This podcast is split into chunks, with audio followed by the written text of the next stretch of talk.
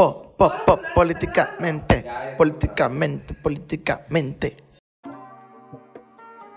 Bienvenidos a Políticamente, el podcast de la política. Hoy nos acompaña como siempre nuestro amigo José Miguel, nuestro amigo Carlos Leal Monarres y nuestro amigo Maximiliano Peralta. Pérez. Peralta. No te sabes mi apellido, cabrón. Es que tienes en Instagram Peralta. Es No, Peralta. Peralta. Ahora, Peralta. Se, ahora se conoce a la gente por el arroba. Ah, eso es cierto. O sea, si dice tienes arroba Max Pero, Peralta, pero es es arroba Peralta, Max o sea, Peralta. es fallaste Peralta, igual, es pues, Peralta. porque es Peralta. Es artístico. Es el artístico. El artístico. Pues bueno, el tema de hoy es, eh, en este episodio 9 del podcast de la política, es votar por el candidato o votar por el partido político. Vamos a comenzar con los comentarios de nuestro amigo Carlos Leal. ¿Usted qué piensa, mi amigo Carlos Leal? Bueno, eh, este segundo periodo de elecciones que me toca eh, concurrir, eh, creo que es muy importante votar sobre todo por los candidatos. Votar más allá de un partido político es ver el perfil del candidato, ver el perfil del partido que lo está postulando, pero principalmente saber la hoja de vida del candidato y revisar su trayectoria. ¿Por qué? Porque su actividad económica, de dónde hace dinero, de dónde ha hecho dinero él y su familia, es muy importante para revisar cuál va a ser su segundo paso en caso de ganar una elección. Si tenemos un candidato con un bagaje mm, obscuro o poco transparente, no va a haber no mucha diferencia por el partido que vaya. Eh, puede vestirse de naranja, puede vestirse de tricolor o puede vestirse de azul y prácticamente van a hacer sus mismas acciones. A- para mí, a los candidatos no los definen los partidos, los candidatos definen a los partidos. ¿Tú qué piensas, José Miguel? Licenciado José Miguel. Bueno, últimamente se ha dado mucho el comentario de votar por el mono y no por, por el partido. Y la verdad que para mí es un, term- eh, un término preocupante. En, en referencia a cómo está configurada la democracia en México, si bien es cierto, sí es importante revisar la hoja de vida del candidato, saber pues quién te va a representar al final de cuentas. Pero en el sentido de cómo está configurada la democracia en México, creo que esto habla un poco la decadencia del sistema partidista en la idea de que el partido se supone representa una idea de cómo vas a representarte y cómo se va al final de cuentas gobernar y legislar en, en favor pues de, de esta idea que tiene el ciudadano. Ahora buscar solamente el candidato me parece que se ha reducido a un concurso de popularidad y puede dar cuenta al final también a algunas prácticas que podríamos denominar como populismo, ya sea de derecha o izquierda. Entonces creo que es cuestionable realmente que sea válido el término de votar por, por el candidato, Por el ¿no? y no por el partido. ¿Usted Es válido para ti. Creo que es cuestionable, creo que es cuestionable porque se ha, se ha, se ha empujado un poco esta idea de que fíjate en el candidato, no en el partido. En ese sentido, entonces, ¿qué función tienen los partidos políticos? Ese es, el, ese es el detalle porque hay un poco de trampa creo en el sistema esta democrático semidirecto que, que postula candidatos por pa- partidos y tú no lo escoges.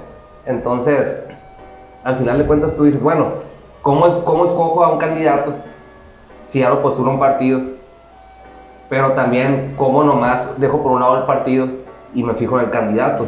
Sí, porque si bien es cierto, Max, los partidos no solamente acrecentan la popularidad del candidato, sino que también le restan popularidad.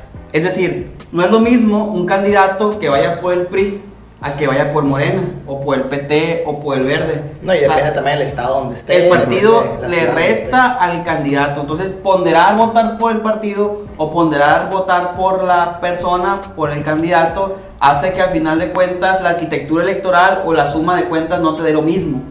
¿Tú qué piensas? ¿Es mejor votar por el candidato o votar por el partido político? Para mí, en lo personal, siento que sí hay que votar o irse más por ideología partidista.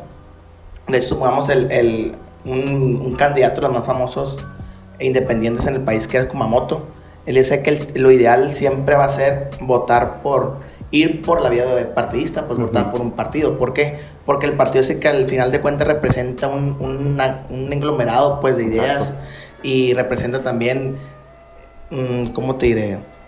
Una ideología. una ideología pues basada en cómo va a ser un sistema de gobierno, pues, ¿sabes? Entonces si tú vas a votar a lo mejor por un candidato, él, puede- él te puede decir ciertas cosas, pero a lo mejor cuando llegue no va, no las va a hacer, pues porque él no tiene el partido detrás que le da, que lo regula, pues, ¿me, me explico? Porque todo su gobierno también va a depender de ese partido, pues la ideología del, del- del partido va, va a influir dentro del, del sistema administrativo del gobierno, pues.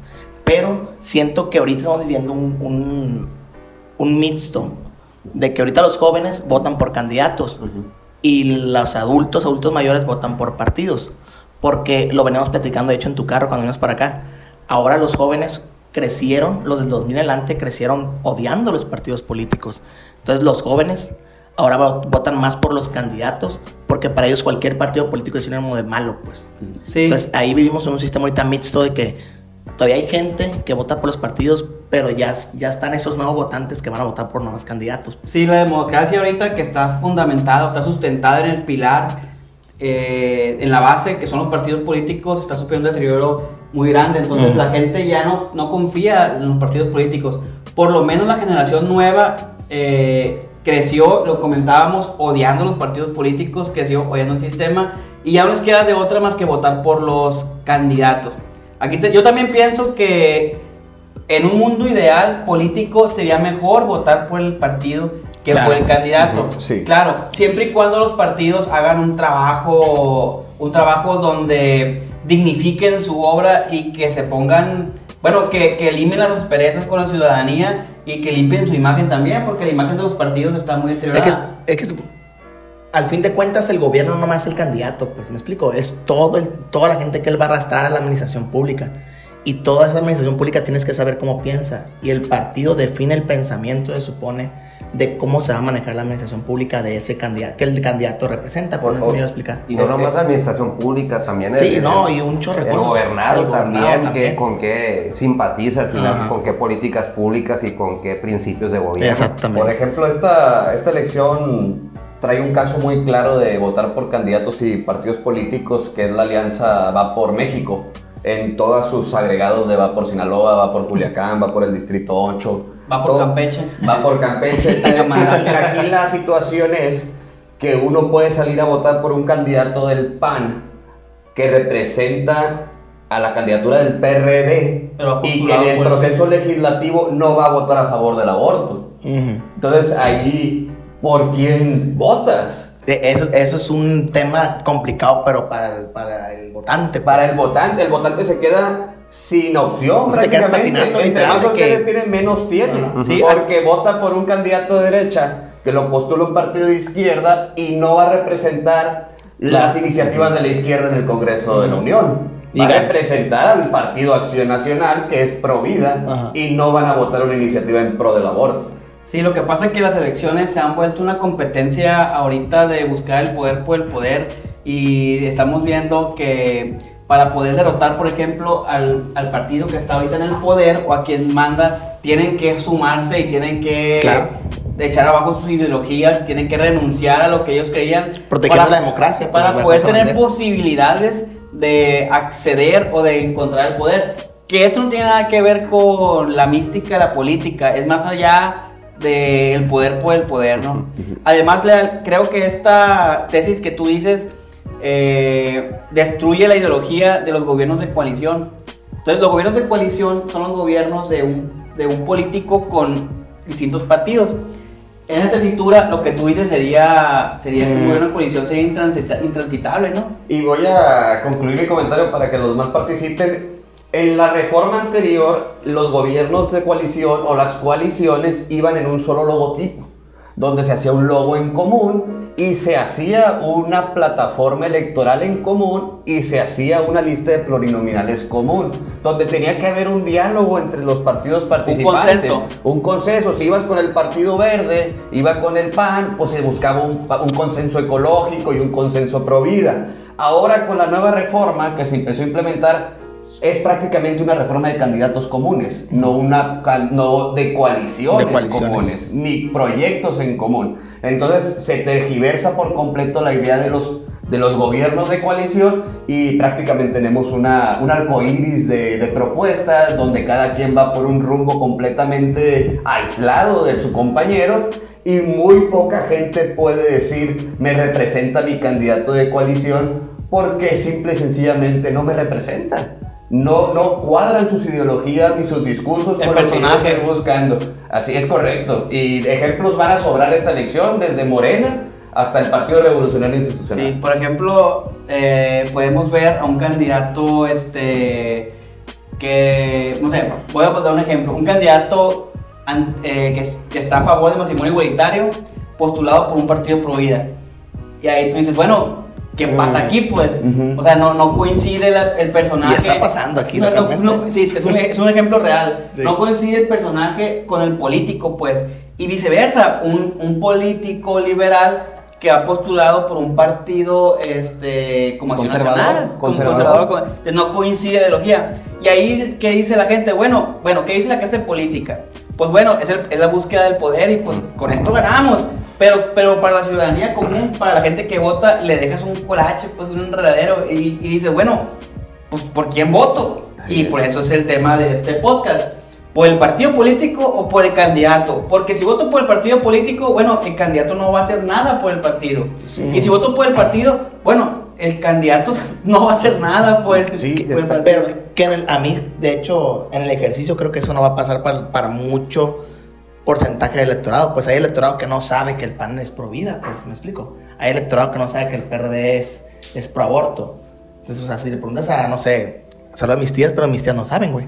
La neta, o sea, hay un gran porcentaje del, del lamentablemente, electorado mexicano que no nota esa diferencia. Pues que para ellos no es, no es una dificultad decir, ah, pero yo soy pro vida, pero quiero votar por la alianza. Y, o sea, hay mucha gente que eso no lo tiene. Son los distintos tipos de... Lamentablemente, porque en el deber ser ciudadano tenemos que saber qué Sí. piensa cada partido. Ahí entra el análisis de los distintos tipos de electorado. Pues bueno, ese tema da para mucho. eh, la verdad que es un debate inacabado porque hoy te comentábamos así brevemente.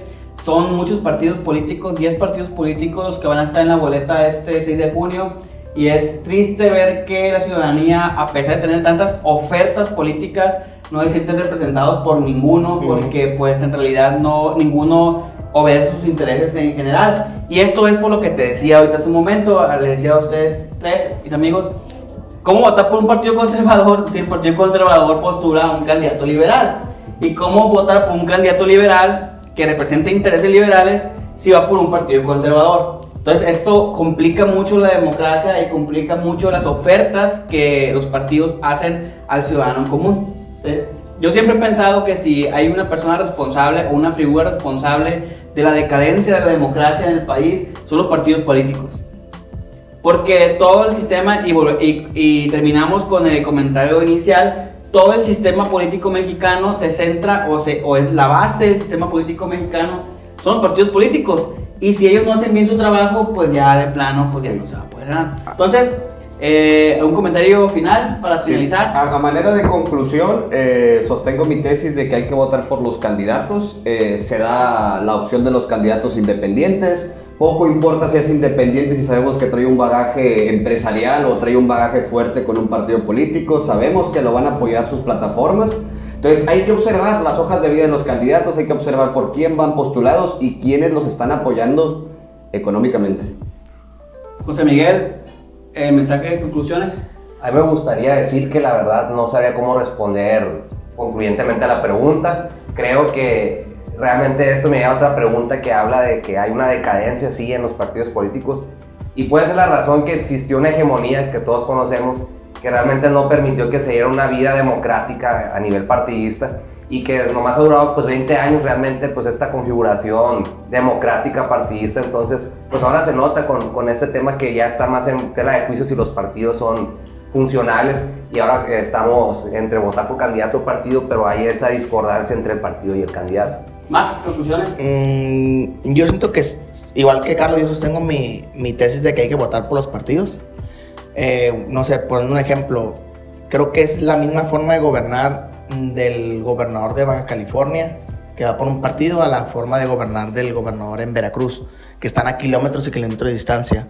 Entonces, creo que esos son, pueden ser ejemplos de cómo la ideología sí pesa en la administración pública, pues. Hay debate aquí. Hay ese, opiniones ese, ese, ese debate lo vamos a tener nosotros en el privado, ¿no? Ya más tranquilo, ya más tranquilo. Pues bueno, Eso no, eh, Pero, pero sí, yo digo que, que sí eh, pesa mucho el partido político, políticamente hablando para un gobierno. políticamente hablando. Política. Bueno, este, como todos los, los días de podcast, tenemos al finalizar la recomendación final. Todos los participantes damos una recomendación sobre un libro, película, artículo, este, revista, serie de política para la gente que nos escucha y comenzamos de aquí para allá. ¿Tu recomendación? Mi recomendación de la semana es uno de mis podcasts favoritos, güey. Aparte políticamente, ¿no? Obviamente. Se llama Peras y Manzanas con Valeria Moy. Financiero. Financiero. Sí, es. es un podcast financiero. Tocan también muchos temas de política. Y me agrada porque lo que también, al igual que nosotros, obviamente, ellos como que hacen muy digerible el tema financiero, pues. Nosotros el tema político. En tema político y es financiero. Y la verdad que está muy, muy entretenido. Tiene invitados muy buenos, obviamente, figuras a nivel nacional muy padres. Entonces, Peras y Manzanas de Valeria Moy está Bueno, muy bien. Mi recomendación es un libro que a lo mejor a Carlos Leal no le va a gustar mucho, pero es un, es un, es un libro eh, para, con- para consumirlo, para leerlo y pues no para tener una perspectiva. El libro se llama Ya basta de mentiras. Es un libro ¿Por que habla... Porque ¿Por qué? acá- ¿Por qué porque no. Es un libro que habla... amigos, ¿no? Sí, somos camaradas. Mira, Pero es un libro que pues. habla sobre la ideología latinoamericana, sobre cómo la política latinoamericana, más allá de la política de América del Sur, ha influido en la política este, mexicana.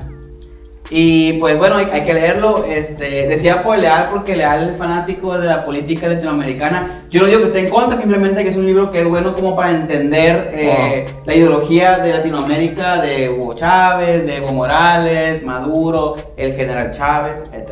etc. ¿Tu recomendación? Bueno, como algunos sabrán, soy bien cinéfilo, la neta. Entonces voy a recomendar película. Va a ser, se llama El Odio. Es de 1995, No, de Matthew pusieron bien duros Broderick. con las recomendaciones de ustedes.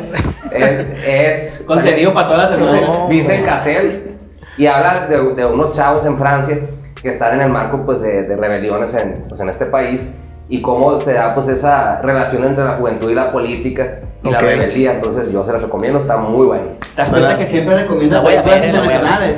La vez Porque pasada una película no No, es brasileña. cinéfilo, el cabrón. Carlos, tu recomendación. y para concluir mi recomendación, yo les voy a recomendar una película, pues ya, ya lleva sus años, es un documental llamado Fraude 2006 de Luis Mandoki. Pues, pues, ¿qué vas a ver? No, vienen, vienen, bien. Yo peras y manzanas, ustedes bien bélicos.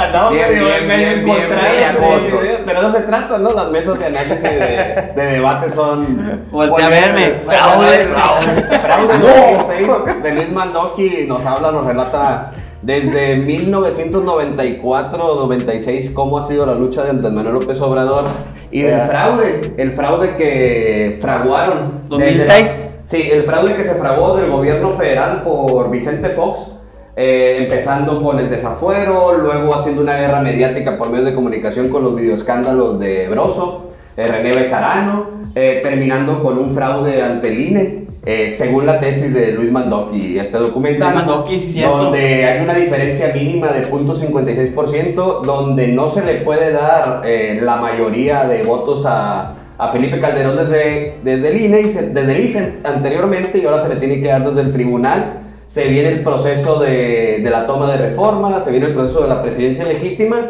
y después de 12 años de ese fraude fraguado, pues estamos aquí Y la escena es con la cuarta transformación del país. Pues bueno, ya finalizamos. Ya para finalizar, tenemos una pequeña sorpresa para nuestro. Sí, para nuestro amigo Maximiliano Peral. Es cumpleaños de Max. Que lo feliciten. Es mañana, es mañana, es Es, domingo. es mañana, Es pero, mañana, pero a grabamos esa el hora cumple del Max, Gracias, gracias. traemos un- una pequeña sorpresa para nuestro amigo. Ojalá Venga. que. Tú ya ni vaya ahí. Sí, ya. Sí, ya. Bueno, va a ser privada. Bueno, igual. Bueno, Eh, solo, solo por, por, por las plataformas. Vamos a despedirnos también desde nuestra plataforma de acá de Facebook. Un gustazo, vamos a seguir transmitiendo y estamos a la Nos orden. vemos. Muy- Bye.